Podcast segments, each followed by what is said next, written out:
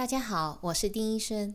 从今天开始呢，我们的医生节目会增加一个新的板块，那就是赞美华裔医生的系列访谈。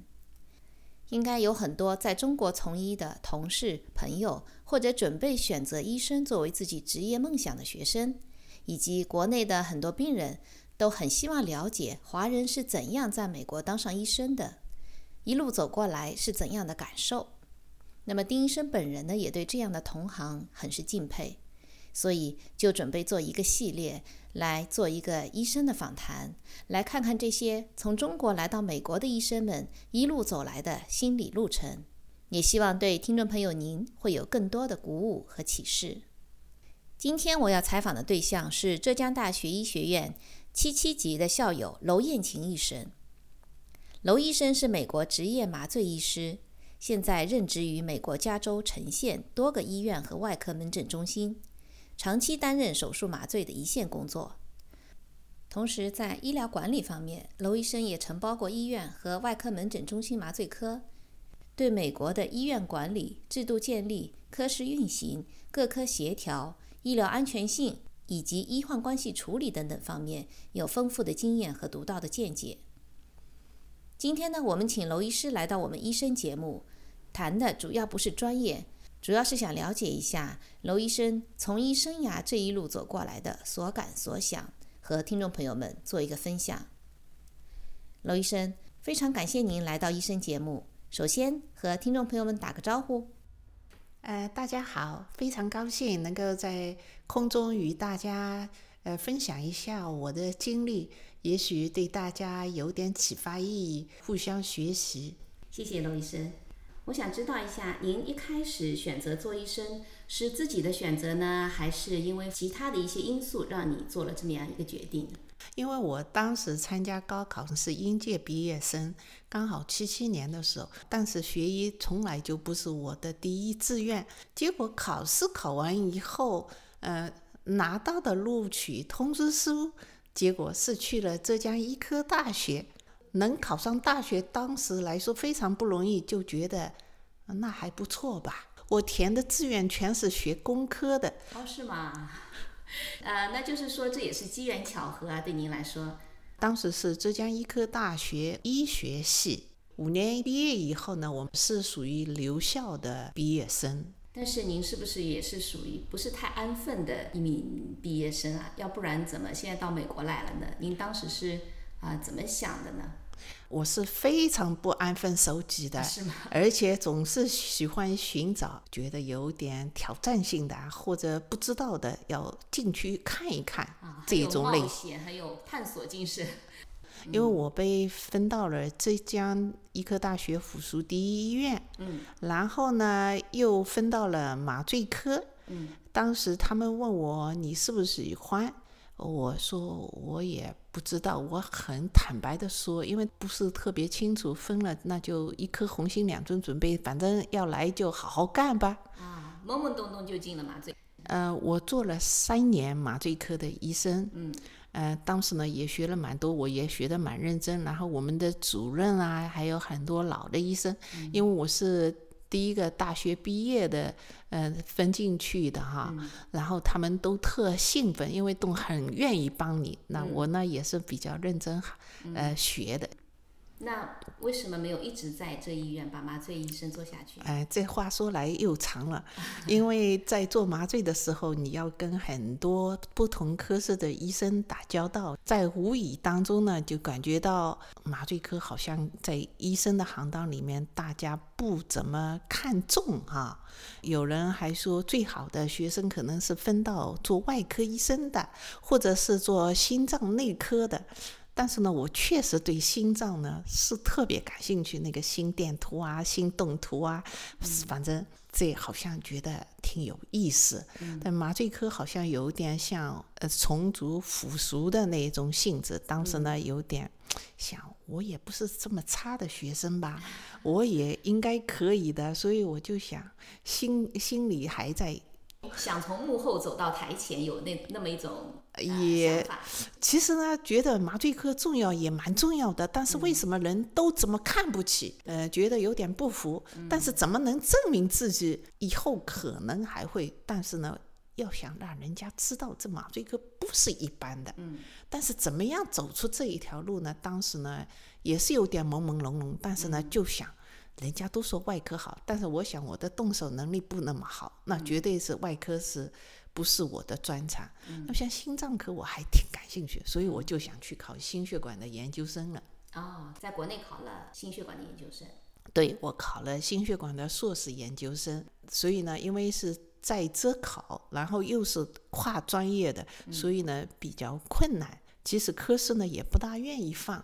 当时好不容易给你培育了，啊、呃，培养你都能干了，你又跑了，他们也有点不舍得。说实在，我很理解他们不舍得，但我又想跳出去，所以呢，心里还蛮纠缠的。啊，呃，心内科的硕士研究生毕业以后呢？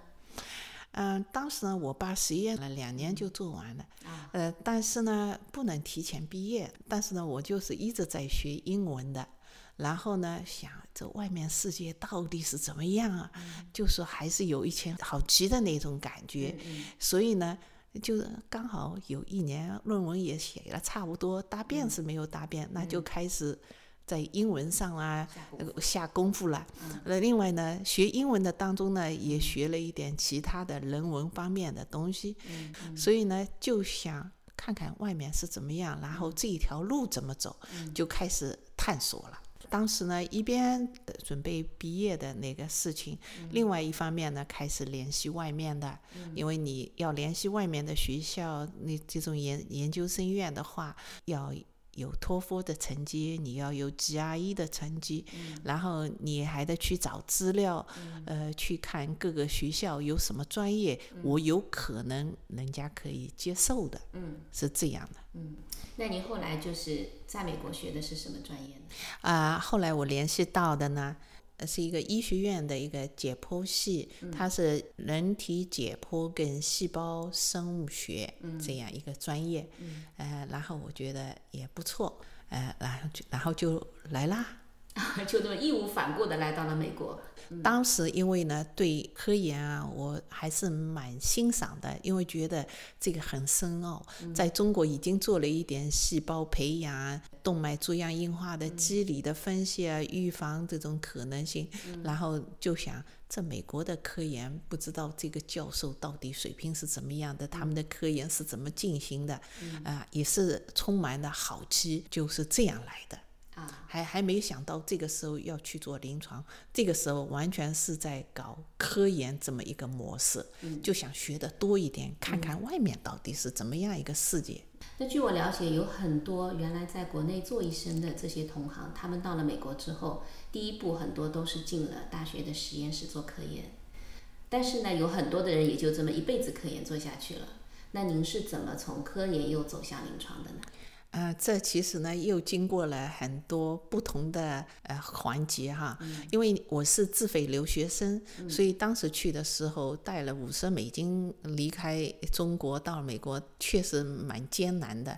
后来就说你要做 TA，就是 Teaching Assistant 的助教，教那个呃医学院底下的那个医学生，他们有时候要比较。低一点 level 的，就说稍微初级的那个解剖的话，我们要教他们的，带他们的实验室的。还有呢一部分呢是护士，他们呢也会到我们这个地方实验室来，我们给他们讲课。同时呢，我们要准备很多标本让他们看。所以呢，在这个当中呢，就又牵涉到了人体解剖啊，其他各个方面的东西。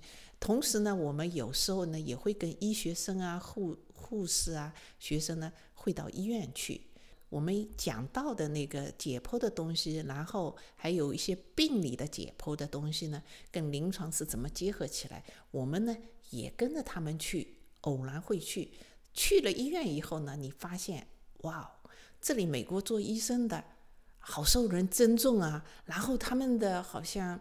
呃，这个知识面非常广哈，呃，不仅要懂得基础的，还有临床的，然后又是药理的、生理的、病理的，全都加在一块。然后在查房的时候，这这种模式你觉得很惊奇，当时呢就产生了一种敬佩的心理哈。呃，后来呢就开始，当然还有另外一个原因呢，你就发现。在美国的医生收入很高，这个对我们来说也是一个天文数字。然后都非常就是说，你就看上去这个医生很正规的，嗯，培训很正规，然后他们处理的事情的方式方法，呃，都好像从来没见过。嗯，那当时呢就觉得，以后看样子好像。是不是这条路也应该探索看看到底做医生是怎么回事？所以我发觉您其实还是很有一股这种不服输、敢于冒险，就是敢于拼的这么一个一个精神在哈。呃，就是觉得也有点好玩。我这个人呢喜欢好玩，但是呢想做的事情呢是真的想帮助。很多人，嗯，因为我觉得这个他们在做医生的时候，对病人的同情心啊，对他们的爱护，甚至包括了对他们的家属或者是他们的亲朋好友。都能照顾到，那我觉得好像这个跟我的性格有点差不多。我觉得你做医生不光就是专业的，而且应该把这个人是当做一个社会的一个分子，呃，能够照顾他所有的方方面面。这样我觉得对他提高自身的免疫力，跟对他帮助他的康复，我觉得好像从我的直觉来觉得想呢，好像是特别有用。我呢就到图书馆呢，因为我修的很多课呢，呃，跟临床医学、基础医学都有关系。同时呢，我在想，如果在美国要做医生的话，因为我是是自费留学生的身份，那时候你要去就想去考医生，其实你也进不了住院医生的，因为他要有身份，要有身份的。然后那就说是在关注。在探索，但是呢还没有动。另外一个呢，呃，客观上来说呢，时间也不允许，因为你又要教学生，还要做自己的课题，还有课题当中你要学很多不同的技术，像电子显微镜技术啊，呃，还有扫描电镜啊，那种机器都是很贵的，又很担心怕弄坏啊。然后还有细胞生物学的一。一整套的东西，另外你的学习功课也很忙，另外又是英文的，我们在中国学的都是中文的，我带的那个那个英文的中英文翻译的那个字典又是又厚又大的，呃，所以当时其实是呃也蛮 challenge，因为我觉得时间不到，嗯，但是呢，我一直在关注这条路怎么走，嗯。所以呢，没有一下子就去考医生，就尽量的还是把自己的本职工作做好。嗯，另外一个呢，在跟学生教书或者做 research、跟其他技术员打交道的当中呢，其实也是在练习自己的英文。因为尽管学了托福啊，听了很多。但是在跟平时跟人交往的时候，这英语水平其实是远远不够。对对，远远不够。在教学生的时候，有时候也很好玩。一个学期下来，学生给你的反馈说你是一个很好的老师，可是我们听不懂他。这是第一个学期的，然后到第二个学期呢说。哦，他教的很好，然后他教的东西我们很容易理解，那就是自己觉得在一点一点的有点进步。但是呢，你也看到了，自人家还是在鼓励我，其实还是有很多差距的。但就是说，您还是一直在关注，一直在努力，一直在给自己很多可选择的一些机会的话，你相当于其实也是在等待机会。嗯，可以这么说，因为呢，你知道做一个医生这个要求还是蛮高的，在美国，你现在的条件还不成熟，但是你在做好本职工作的时候呢，自己也在慢慢的学一点有关的东西，可能为今后铺路。呃，那是有这样想法的。在我们的华人的就是说留学生当中的，当时呢，我就。在那个 Christmas party 就圣诞节的一个第一次的聚会的 party 上，当时中国学留学生不多，嗯，而且我们是在一个北大荒的那个地方，人很少，就十来个人，那个冰天雪地的。有一次开 party，他们就说，我当时就 mention 以后去做医生还是不错的一个选择。他们说：“哇，你的梦想这么大，好像都在笑。”当时觉得有点不可思议哈。所有的留学生，因为医学院我们就两个哈，我是第二个去的，所有的人都觉得你这个梦想简直是空想，遥不可及，呃，遥不可及的。但是呢，就说想总是可以想的吧。但是像您这样想着想着，这里在准备就做到了，到后来你看，呃，这个真的是花了差不多十年的功夫。嗯嗯，所以呢，说这里做完研究以后呢，我就去找工作，然后呢，就找到 research，就说科研的工作。嗯，然后我在那个学校，在没有毕业之前，我就找到工作了，所以我是半工半读，呃，有一点经济收入，能够自己支持自己的生活哈，家庭。后来又再到了洛杉矶，呃。还是做科研，但是我在做科研的时候，这个时候呢，呃，就因为已经有点身份，那我就想，哎，可能有点曙光了，可能这条路可能变成身份以后，我再准备一下考考，也许能过，嗯，是这么，所以呢，一边工作一边啊就学习了，那就是开始系统的在复习了，呃，美国的医生考试的内容，所以呢。工作也工作的，也没放弃，也是尽量做好的。同时呢，副业呢就是呃准备考试。那确实是非常辛苦的。据我了解，又要工作，又要准备医生的考试。考医生执照的话，呃，步骤也很多，考的内容也很多。我觉得这个挑战还是很大的。嗯，这个挑战很大，但是当时呢，那也有人介绍了我的几个朋友，然后年纪比我要大，但是他们呢已经走上这条路，他们给我也有很多的呃鼓励跟帮助，使我的信心呢也大了一点。但是辛苦是确实很辛苦，因为当时刚好小孩也还小，刚出生没多久，那又是工工作又照顾家庭，然后我们又没有很多的呃。钱哈，工资也是非常低的，所以我们的房子也是很小。为了不影响小孩睡觉，我经常看书时只能在厕所里面读书啊。等他们睡着了以后，呃，才念书，呃，是蛮辛苦的。那在这个过程当中，你有没有想到过要放弃啊？或者说我干脆就做 research 啊，干脆就做现在的工作？那么到我好像不大容易这么就轻易的放弃。然后呢，我觉得。呃，做科研也是蛮好的，但是呢，我后来发现，我随着这个几年下来以后，我其实有点怀念做医生的那个时候了，呃，所以呢，我就一直想就想考过他的，咬咬牙就过来了，呃，咬咬牙就过来了，就考过了。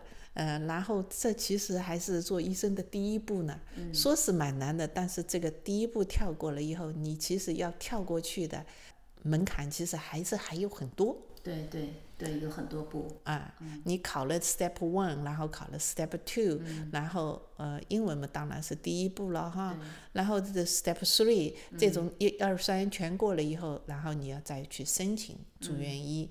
然后这个住住院医的申请呢，你要发很多信啊，你要去调查你可能去哪里选什么专业。然后如果人家喜欢你的申请材料，可能会邀请你去。那我也全国去跑啊。为了自己的梦想啊，所以你还是一直在坚持，一直在努力，一直在往前进。那你拿到医师执业证书以后，呃，当时也就想好了，以后还是要做麻醉师吗？对，当时我申请的时候呢，因为我的科研内容主要是病理方面的，嗯，是细胞生物学、分子生物学类，呃，跟病理比较接近，所以呢，我当时呢选两个。一个是麻醉，但是我偏重于麻醉，因为我有临床的经验，可能跟其他的学生竞争起来，我可能比较优势。另外一个，我所有学的东西对麻醉还是比较有用，所以我觉得这个可能在我的呃，简历上可能有点用处，因为你要进美国的住院医生，要跟很多人竞争，嗯，并不是那么容易的一件事情。肯定人家要问你为什么要申请，你为什么要来，为什么我要接受你？你会比人家优秀，对吧？那那你就要想出各种各样的，而且是比较呃真诚的，不是说。为了干什么，你去造一点出来，这样，而是要从你发自你内心的那个感想来来处理这种问题。我也申请了很多学校，呃，很多不同的医院、医学院的麻醉科，但是麻醉科是主要的。有的时候来不及，因为我还在上班，还要管小孩。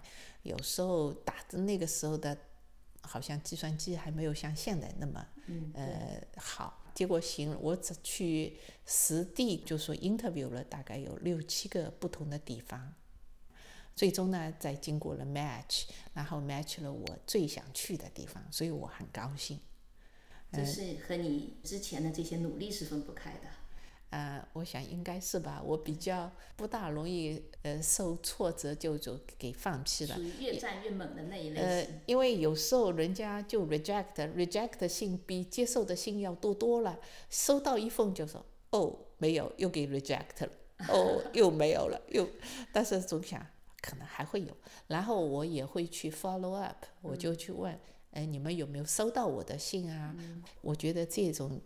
还是挺管用的，嗯，人家就看你不是一般的说说而已的，而且是比较诚心的，所以我 interview 以后都有跟踪问一下人家对我的感觉如何，然后我也很坦率的讲我为什么喜欢他们，嗯，在一九九五年的时候收到那个 match 的时候，那是非常兴奋的，啊，嗯，确实是非常非常值得庆贺的那一刻。因为我们节目时间的有限，对娄医生的采访内容呢，今天就先播放到这里。